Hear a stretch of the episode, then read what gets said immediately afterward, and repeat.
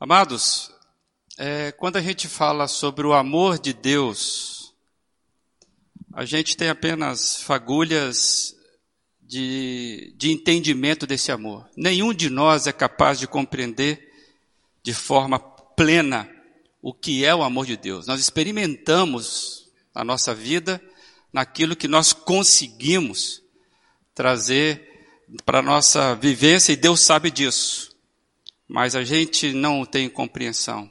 Mas é interessante que Deus fala da marca do povo dele é o amor dele. Eu queria conversar com você um pouquinho sobre isso também nessa manhã. Nós temos é, trabalhado a reforma da vida cristã, ou reformando a vida cristã, como está aí. Refletimos e aplicarmos é, princípios e verdades que nos ajudam na nossa caminhada enquanto pessoa, enquanto comunidade. Esse tem sido a nossa, a nossa saga, né, desde a semana da reforma. E eu queria mesmo que você levasse a sério essas coisas que nós temos trazido aqui, porque nós acreditamos que a reforma que de fato transforma ela passa pelos endereços, o endereço pessoal de cada um de nós. E nós já dissemos aqui que tudo começa com confissão e arrependimento. É, a conversão é o princípio da reforma que transforma. E já fica um recado mais uma vez aqui. Nós falamos isso, se eu não me engano, no dia 25 a reforma começa dentro do coração de cada um. E começa com arrependimento, confissão, e como já lemos uma frase aqui do Robson Cavalcante várias vezes, não só confissão, arrependimento, mas abandono do pecado. Você e eu somos convidados a passar por essa transformação. E começa assim a reforma que nós precisamos na nossa vida. Nós falamos também que, que Cristo deve surgir vivos nas nossas expressões diárias, com quem nós devemos ter relação direta e pessoal.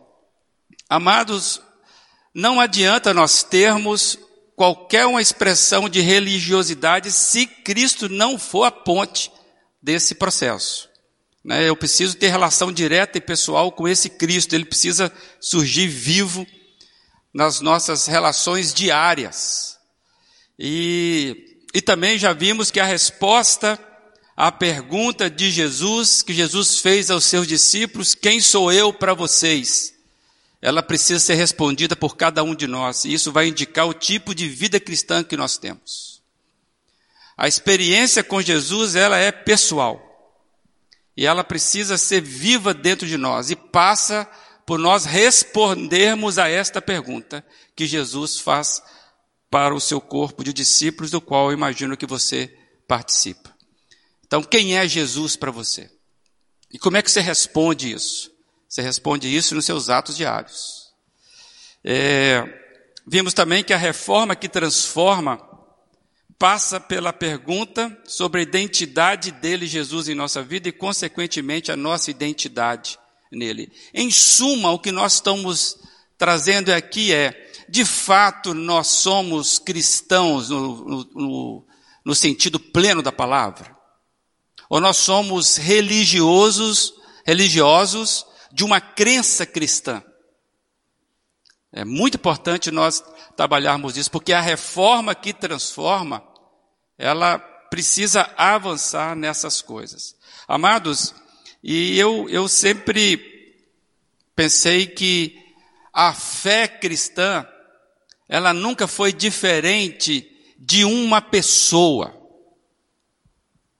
E aí eu quero trazer essa frase do C.S. Lewis, que talvez ajude a gente a entender isso.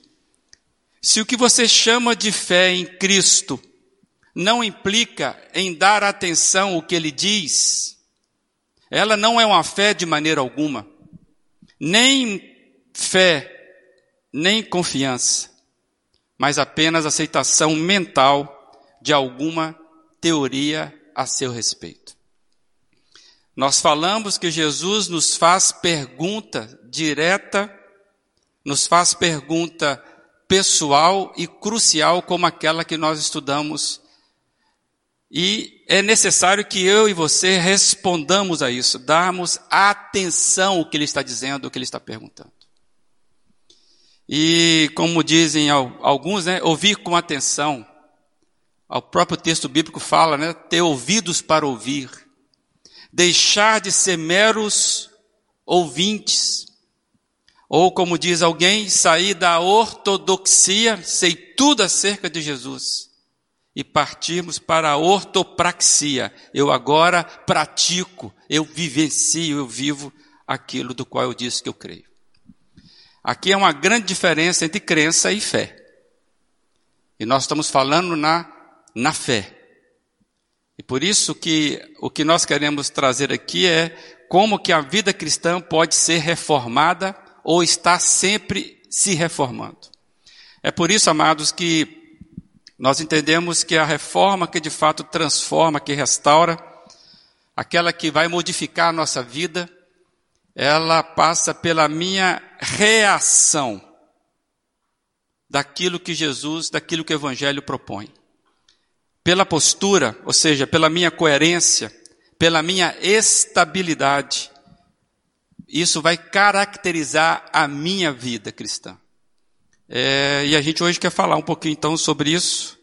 A gente quer trabalhar avançando no tema, reformando a vida cristã mantendo-se firme e focado no processo de santificação. Então, se os irmãos estiverem atentos, nós estamos dizendo que existe um, como se fosse um caminho para que nós obtenhamos a reforma que de fato transforma. Começa com a conversão e ela vai avançando então em você decidir-se por Jesus no seu dia a dia, ouvindo e respondendo às indagações do Evangelho. E aí nós precisamos ser, ser mais do que conhecedores da Bíblia, sermos aqueles que vivenciam a Bíblia. Então, um crente, um cristão, aquele que se diz seguidor de Cristo, não pode ser analfabeto das coisas que Cristo sempre quer nos ensinar. Por isso que ele precisa ser vivo. A resposta de Pedro é: Tu és o Cristo, filho de Deus, vivo. E hoje nós estamos avançando mais um pouquinho nessa, nessa caminhada, dizendo que a reforma que transforma a vida cristã, ela mantém-se focada, ela mantém-se firme no processo. Então é um processo, e esse processo nós estamos chamando processo de santificação. Amados, eu queria ler com você então Efésios capítulo 3, a gente vai ler apenas os versos 12 e 14. Diz assim. Você pode acompanhar aí. Não que eu já tenha obtido tudo isso, ou tenha sido aperfeiçoado, mas prossigo para alcançá-lo. Pois para isso também fui alcançado por Cristo Jesus. Irmãos, não penso que eu mesmo já tenha alcançado, mais uma coisa faço. Esquecendo-me das coisas que ficaram para trás e avançando para as que estão adiante, prossigo para o alvo, a fim de ganhar o prêmio do chamado celestial de Deus em Cristo Jesus. Texto bastante conhecido e quando eu li esse texto já fiquei cansado. Porque esse texto é movimento todo. Repara se não. Quando você lê esse texto, você vê um, um movimento intencional e esse moço parece que não para. E eu, eu fiquei olhando que é uma, uma movimentação, mas não é uma movimentação inquieta ou uma movimentação ansiosa, essa que estamos, nós estamos bastante acostumados. Quando eu leio um texto como esse, eu vejo que alguém que tinha propósito, alguém que era consciente da sua meta. Ele não se movimentava na base da inquietude, da ansiedade. Não. O que movimentava esse moço, e esse texto é bastante movimentado, é, tem que pegar fôlego para entender o que ele está dizendo, porque de fato esse moço está querendo demonstrar que ele está em movimento. E aí a gente percebe que ele tem é alguém que tem consciência da meta da vida dele. E eu quero compartilhar com você que eu vejo um zelo, né, persistente de Paulo nesse texto, um testemunho pessoal de alguém que não se rendia à estagnação, de quem experimentou a reforma que transformou radicalmente a sua vida, e nós sabemos que Paulo foi alguém que foi radicalmente transformado pela vida de Jesus. Uma transformação que o impulsionava. O testemunho de Paulo era vivo e pulsante. Não tem como você ler esse testemunho de Paulo e você pegar sono, não pode. Eu fico inquietado de ver esse moço com tanta confiança. Amados, e eu vejo que Paulo dá esse testemunho pessoal, que ele diz muita coisa aqui, nós queremos só explorar um pedacinho disso. E se você está acompanhando as leituras que a igreja propôs, você já passou por esse texto nessa semana. E aí a minha pergunta é, diante desse testemunho inquietante, persistente de Paulo, tão claro, desse encontro pessoal que ele teve, ele fala: Eu fui alcançado por Cristo. Mas eu continuo perseguindo um prêmio alto, que ele chama lá da vocação celestial, que vem do alto. A minha pergunta é: qual é o seu testemunho pessoal do que Cristo fez e faz na sua vida? Se eu abrisse esse microfone e falasse, vem cá e conta o seu testemunho pessoal sobre o que Cristo fez e faz na sua vida. Como é que seria isso? É sobre essas questões que nós estamos dizendo. Porque se nós não tivermos um testemunho vivo, do Cristo vivo, daquilo que Deus fez e daquilo que Deus faz, ainda fazendo, nas nossas vidas, nós precisamos rever o tipo de fé que nós dissemos que temos. Qual é o seu testemunho? Alguns já disseram que a nossa vida é o nosso melhor testemunho do Evangelho. Então, que tipo de Evangelho as pessoas têm lido na sua vida? Isso é sério. E eu quero desafiar você a pensar seriamente sobre isso. Porque se Cristo não for vivo, solos Cristo não emergir nos seus atos diários, pode ser que você teve sim uma experiência com o Senhor Jesus, eu não estou negando isso. Mas nós estamos vendo que há um processo, quando você lê essa, esse testemunho de Paulo, quando a gente lê a biografia desse moço, e nós conhecemos bem isso, porque ela é bastante conhecida, ela é rica, dentro da Bíblia, fora da Bíblia, transparece para nós que ele percebeu que havia uma responsabilidade pessoal em buscar conhecimento experiencial com Cristo. Esse moço nos, nos, nos comunica que ele descobriu que tem uma responsabilidade pessoal para que vivamos uma experiência com Cristo que vai transformar o que nós sabemos dele. Vai transformar o que nós sabemos acerca dele para uma experiência pessoal direta dele. Intimidade com Cristo, conformidade com Cristo. E isso tudo vai nos colocar em movimento daquilo que comumente se chamou em processo de santidade, que nós já pregamos aqui uma série intensa sobre isso.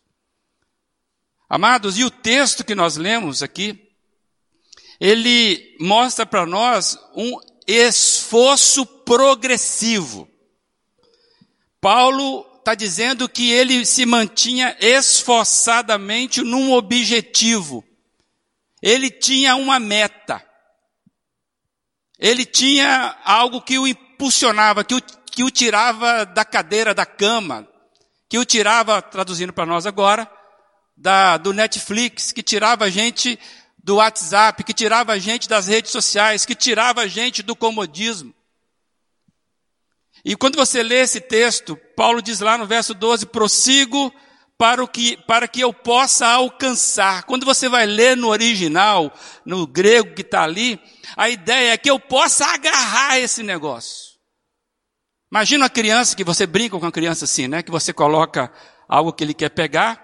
Cachorro também funciona isso, né? Que você, cachorro quer pegar a criança e quando ele vai pegar, você levanta um pouquinho.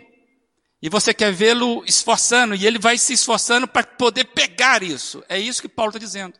Eu prossigo para que eu possa agarrar. Não é um negócio assim, estou passando, peguei e estou levando, sabe aquele negócio? Não. E você vê o esforço progressivo de Paulo dizendo, eu avanço para o que está adiante. O que, que está adiante? Esse moço sabia, ele não vivia uma vida casual. Deixa a vida me levar, a vida leva eu. Ele diz, eu prossigo para o alvo, verso 14. E mais, amados, ele diz no verso 14 que ele, ele faz todo esse esforço para agarrar aquilo que está diante, aquilo que ele prossegue para o alvo, a fim de ganhar o prêmio da chamada superior, da chamada celestial. Esse moço parece que ele entendeu que existe uma responsabilidade inata, ou que deveria ser inata na nova vida. Amados, avançar era a marca desse homem. Avançar é uma marca, na verdade, penso eu, é uma marca do cristão maduro. Avançar é a marca do cristão maduro, de uma igreja madura. Nós tra trabalhamos recentemente aqui no aniversário da igreja, crer e ser. Crescer, crescimento. Porque nós entendemos que a, a revolução que nós precisamos ter, ela não virá de, em, para nós de uma forma passiva. Deus não vai fazer um avivamento nesta igreja se eu e você não tivermos essa postura que Paulo testemunhou para nós. Se nós não desejarmos de fato a reforma que de fato transforma. Amados, avançar é sempre a marca.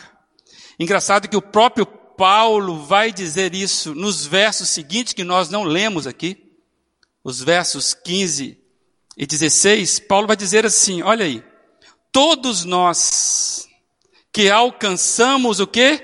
A maturidade, devemos ver as coisas dessa forma. E ele vai dizer um pouco mais na frente, tão somente vivamos de acordo com o que já alcançamos. Então ele não está dizendo outra coisa a não ser que, amado, existe para aquele que percebeu, que amadureceu o que significa ser alcançado por Cristo. Nunca é inércia. O que ele está dizendo é que inconstância, que estagnação, está parado, estacionado, são reflexos daqueles que não desenvolveram a sua fé não amadureceram. E isso deve nos fazer a todos nós aqui refletirmos sobre a nossa condição pessoal. Seja sincero com você e eu sou sincero comigo. Você se sente de fato, olhando para o texto, um crente maturo neste padrão que Paulo está testemunhando? Amados, inconstância estagnação, é prova para mim e para você do quanto que nós precisamos amadurecer na nossa fé. É, o que percebemos, amados, é que Paulo, ele entende o motivo pelo qual ele foi alcançado por Cristo. Porque ele diz claramente, prossigo, pois para isso fui alcançado por Cristo. Antes dele dizer por que que ele foi, por que que ele, antes dele dizer simplesmente, olha, eu prossigo. Não, eu prossigo. Não é porque eu preciso prosseguir, porque alguém falou, não, é porque é para isso que eu fui alcançado por Cristo. E se você for lembrar, Jesus sempre, quando chamava alguém, ou alguém for, era alcançado por Jesus, sempre a pessoa ficava em movimento. Repara, vai, começa a lembrar aí. Mestre, deixa eu te seguir. Não, volta para tua casa e cuide dos seus. A pessoa quer seguir Jesus. Olha, vocês vão pelo mundo. Vocês vão ser minha testemunha. Olha, aquele que não abandonar a sua vida de amor próprio, você não pode me seguir. Jesus sempre falou: sigam-me e não ficam aí. E quando ele falou ficam aí, ficam aí em Jerusalém, porque vocês vão ser revestidos para irem. Então sempre foi marca do povo de Deus a movimentação de seguir esse homem, Jesus Cristo. Ninguém foi chamado para ficar do mesmo jeito. Transformação. Reforma a vida cristã é aquela que nos transforma. Amados, é, Paulo ele considerou que a sua experiência era semelhante à de um corredor. Quando você vê isso, fica claro isso. Paulo tá, ele está fazendo uma analogia com um corredor. Ele não olhou para trás, quando ele diz esquecendo-me das coisas que para trás ficaram. Um corredor que está correndo, que constantemente está olhando para trás, ele não está focado qual a razão dele estar tá naquela pista. O apóstolo não quis dizer que ele se recusou a se lembrar das coisas do passado. E claro, isso incluíam fracassos, isso incluíam sucessos ministeriais, inclusive. O que ele havia abandonado, o que ele havia descartado, eu acho que isso é importante para mim para você entendermos isso nós estamos alertando, não estamos dizendo que o passado ele, ele, ele simplesmente deve ser negligenciado. Não é isso que Paulo está dizendo. Tanto é que Paulo conta várias vezes como é que ele foi no passado. Mas para falar do passado, eu já usei o verbo no passado. Como é que ele foi no passado? Mas Paulo não estava preso ao passado. Então, quando Paulo estava dizendo, olha, eu deixei para trás as coisas do meu passado. O que Paulo está dizendo é que ele tinha antigamente, antes dele ser alcançado pela graça de Cristo, pelo próprio Cristo, ele tinha metas equivocadas. Ele tinha um propósito de vida focado fora do Mestre. Então ele perseguia alvo estranho à fé cristã. Ele se ocupava, ele corria atrás de coisas. Que ele está dizendo agora isso ficou para trás. Eu mudei a minha meta, eu mudei o meu foco. Eu agora estou correndo uma nova pista. É dessa forma que Paulo está dizendo. Ele não está negligenciando o que ele viveu. Ele está dizendo o que eu vivi no passado ele teve a chamar na carta lá, né, de esterco, toda a experiência positiva que eu tive. Ele fala, eu era zeloso, religioso, eu era zeloso nas coisas que eu fazia, eu era bem sucedido, eu era um, um menino prodígio. Ele chega a dizer isso. Da minha idade tinha ninguém melhor do que eu, dentro da escola do farisaísmo. Mas isso tudo para mim é esterco diante do que eu alcancei em Cristo. Então o que Paulo está dizendo é que ele tinha meta indigna à vida cristã no passado que ele agora mudou. Ele agora tinha uma nova meta para a qual estava olhando e correndo, avançando para o que está diante de mim. Ou numa versão interessante, avançando para o que está por vir. Isso também é legal você pensar nisso. Como é que você avança para aquilo que está diante de você, mas aquilo que está vindo? Como é que é isso? Já encarou uma onda? Ela está vindo e eu vou, eu vou avante nela. Para você superá-la, para você precisa, é isso que o Paulo está dizendo, está vindo coisa aí. E eu estou correndo para esta coisa. É muito lindo, amado, quando você começa a estudar o texto com calma. Esse moço não parava. E eu quero trazer com você, para que eu reflita com você sobre isso. Todos nós aqui temos passados, nós cometemos erros, inclusive no presente, e pode ser que você olhe para o seu passado com muita, muita cautela e medo. Os consultórios dos psicólogos, dos terapeutas, dos psiquiatras, os consultórios dos, né, dos médicos da alma, né, do, das salas pastorais, dos conselheiros, estão cheios de pessoas que estão aprisionadas ao passado. E eu quero trazer o que eu acho que eu aprendo desse texto, você me acompanha aí. Esqueça os erros cometidos, cuja memória pode paralisá-lo com culpa e desespero.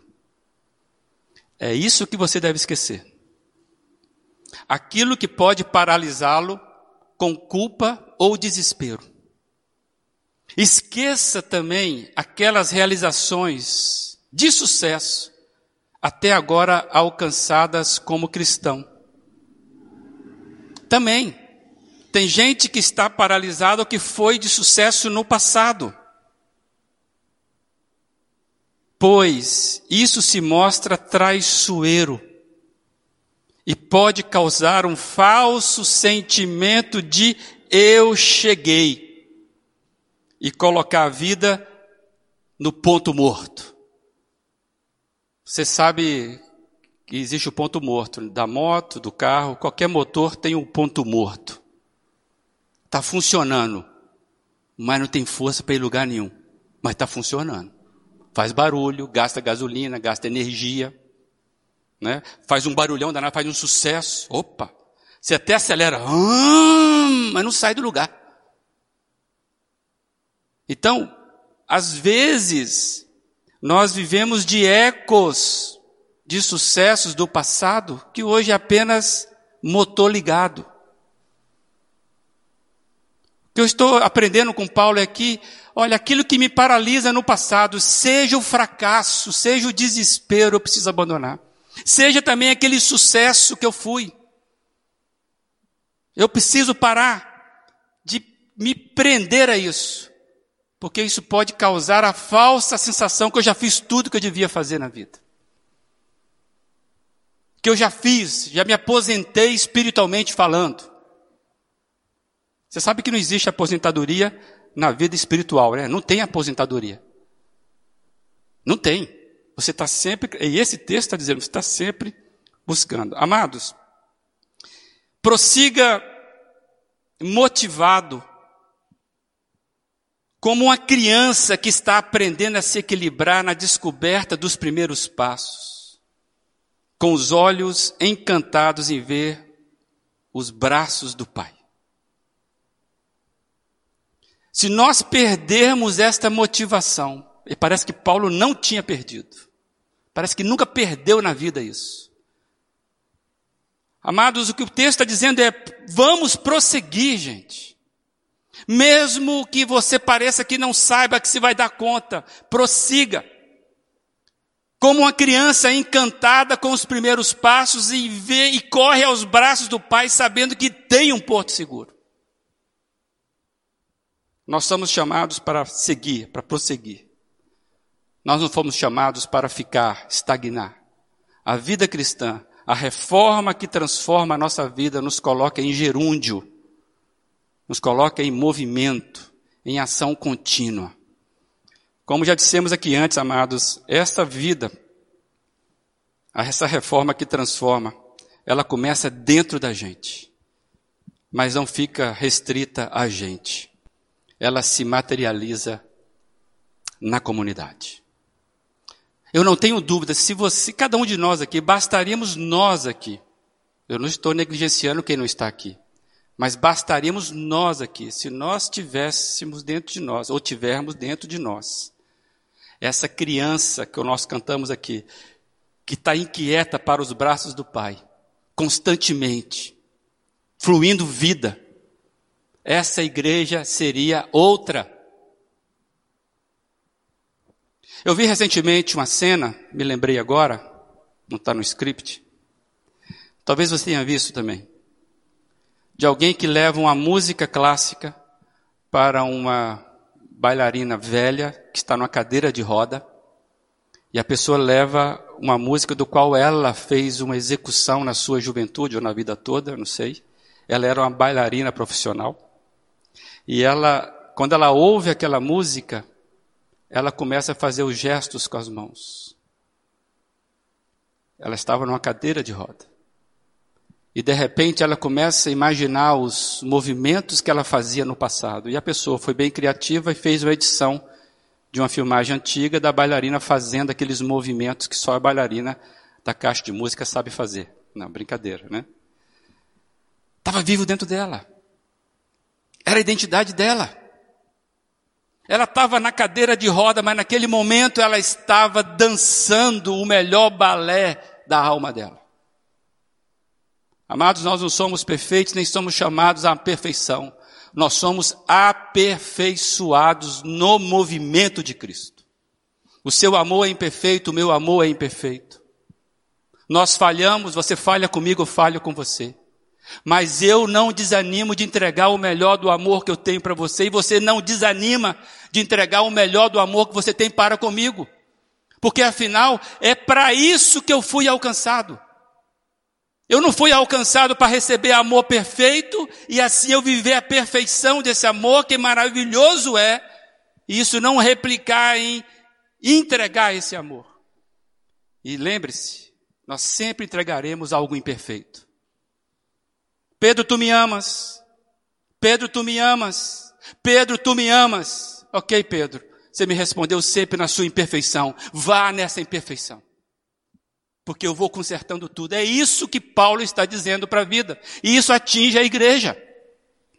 Por isso que atinge a igreja não é performance de comportamento. Não é isso. Aí eu quero avançar um pouquinho mais, amados. Nós estamos falando de marcas de amadurecimento. E você, quando estuda o que Paulo nos ensinou, não só Paulo, mas a Bíblia nos ensinou qual que é o maior fruto de amadurecimento na vida de uma igreja. Qual é? O maior fruto de amadurecimento da vida da igreja. É ter um pastor que prega bem? É ter um ministro de louvor que é, é ungido da forma que ministra? É isso? Qual é o fruto da maturidade de uma igreja. Nós cantamos aqui hoje. E é sobre essas coisas que eu quero caminhar agora, finalizando essa mensagem. Primeiro, você já entendeu que você precisa, pessoalmente, sair do seu comodismo, sair da sua paralisia, do seu aprisionamento mental ou espiritual e você se colocar nesse movimento. Tudo começa dentro de você. E eu quero trazer agora o que, como que se materializa na comunidade. Que se materializa na comunidade. E eu quero ainda trazer, lembrar que uma das marcas dos que amadurecem, de acordo com Paulo, no próprio texto de Filipenses, ele vai trazer, eu queria ler com você aí, Filipenses capítulo 3, Paulo vai dizer que comunhão e unidade é a marca. Irmãos, sigam unidos o meu exemplo e observem os que vivem de acordo com o padrão que lhes apresentamos. Seja a amabilidade de vocês conhecida por todos. O que, que precisa ser conhecido, ser notório de todos? Está claro o texto.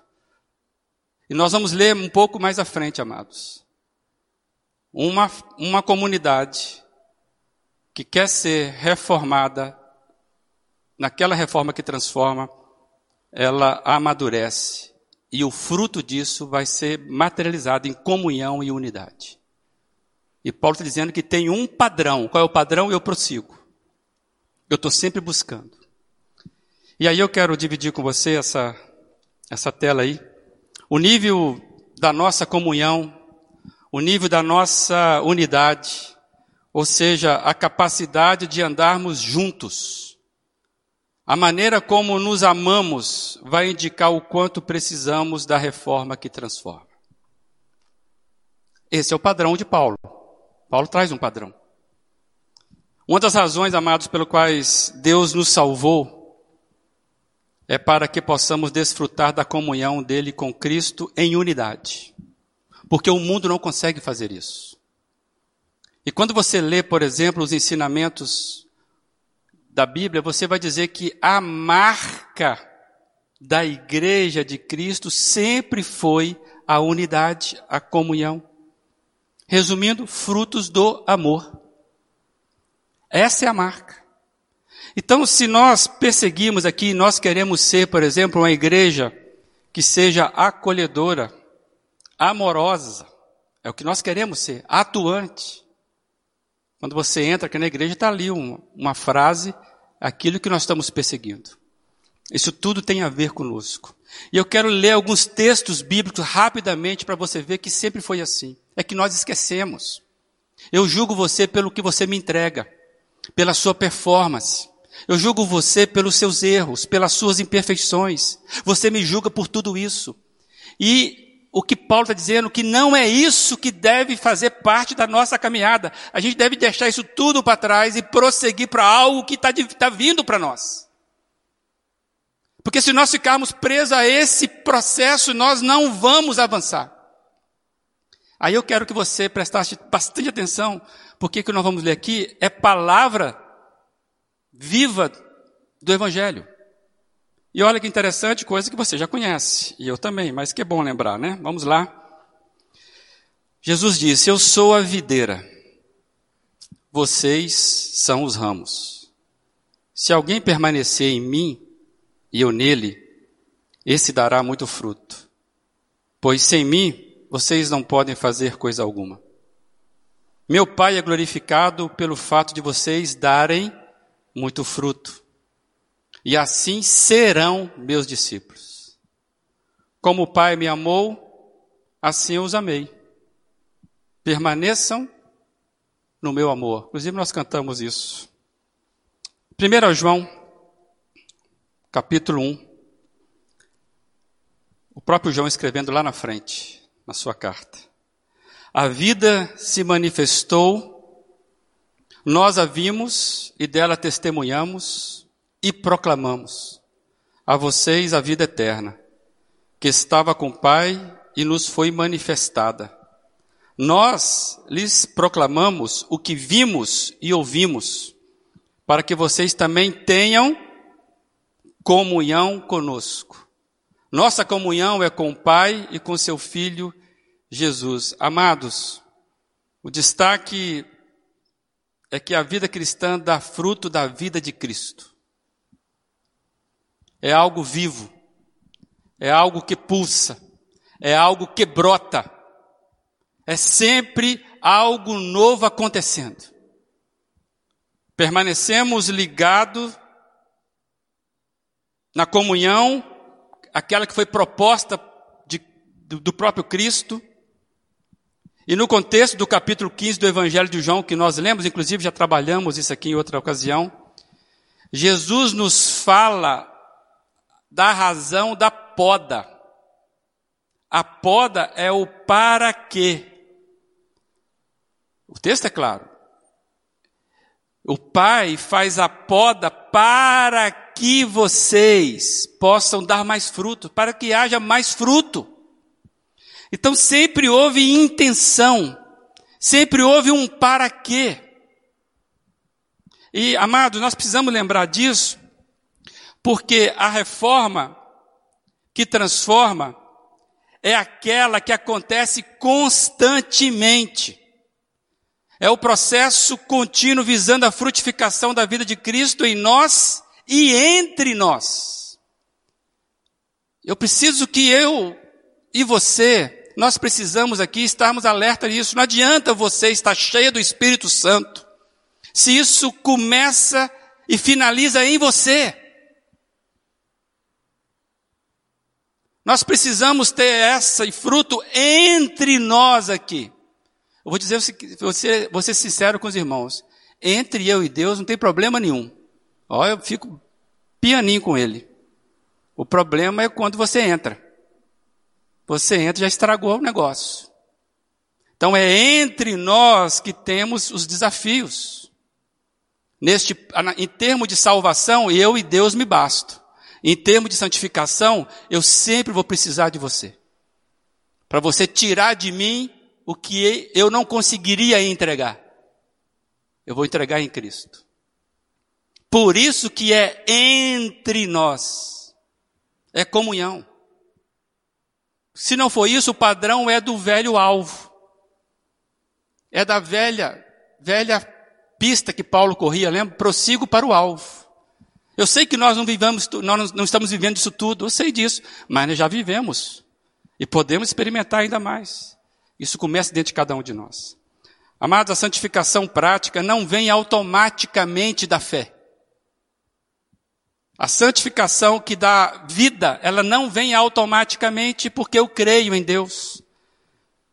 Porque nós sabemos que a justificação, né, a, a, a filiação, a glorificação, ela vem assim.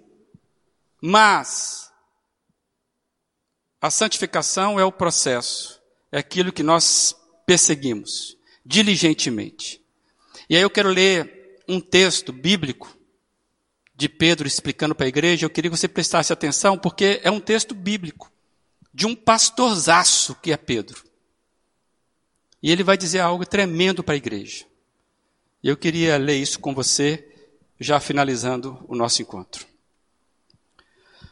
Por isso mesmo, empenhem-se, empenhem-se, empenho, empenhem-se para acrescentar à sua fé a virtude, a virtude, o conhecimento, o conhecimento, o domínio próprio, ao domínio próprio, a perseverança, a perseverança, a piedade, a piedade, a fraternidade, a fraternidade, o amor. Porque se essas qualidades existirem e estiverem crescendo em suas vidas, elas impedirão que vocês, no pleno conhecimento de nosso Senhor Jesus Cristo, sejam inoperantes e improdutivos. Todavia, se alguém não as tem, está cego, só vê o que está perto, esquecendo-se da purificação dos seus antigos pecados.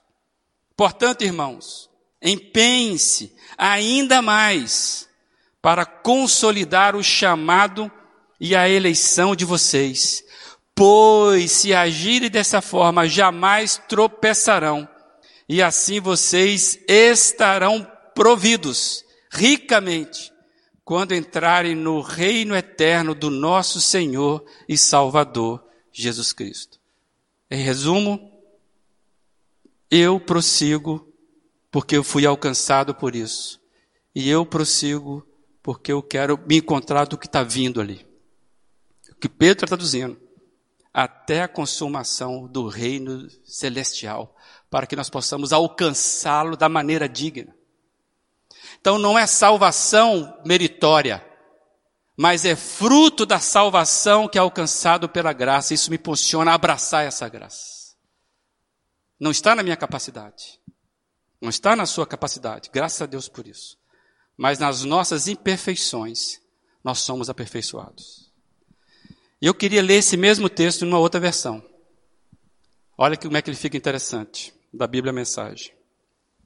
Portanto, não percam tempo em edificar sobre o que receberam, preenchendo a base da fé com bom caráter, entendimento espiritual, disciplina vigilante, paciência entusiasmada, admiração reverente, amizade calorosa, amor generoso, cada dimensão interagindo com as demais. Com essas qualidades ativas e aperfeiçoadas em sua vida, a grama não vai crescer debaixo de seus pés, nem um dia passará sem sua recompensa enquanto você amadurecem, vocês amadurecem na experiência com o Senhor Jesus. Sem essas qualidades, vocês não poderão distinguir o que é certo e esquecerão que a sua antiga vida pecaminosa foi totalmente cancelada. Então, amigos, confirme o chamado de Deus a vocês, que foi a escolha dele. Não abram mão disso. Façam isso agora e terão vida sobre terreno firme, com ruas pavimentadas e o caminho aberto até o reino eterno do nosso Senhor e Salvador Jesus Cristo. É isso aí. Esse cara está falando a mesma coisa de Paulo.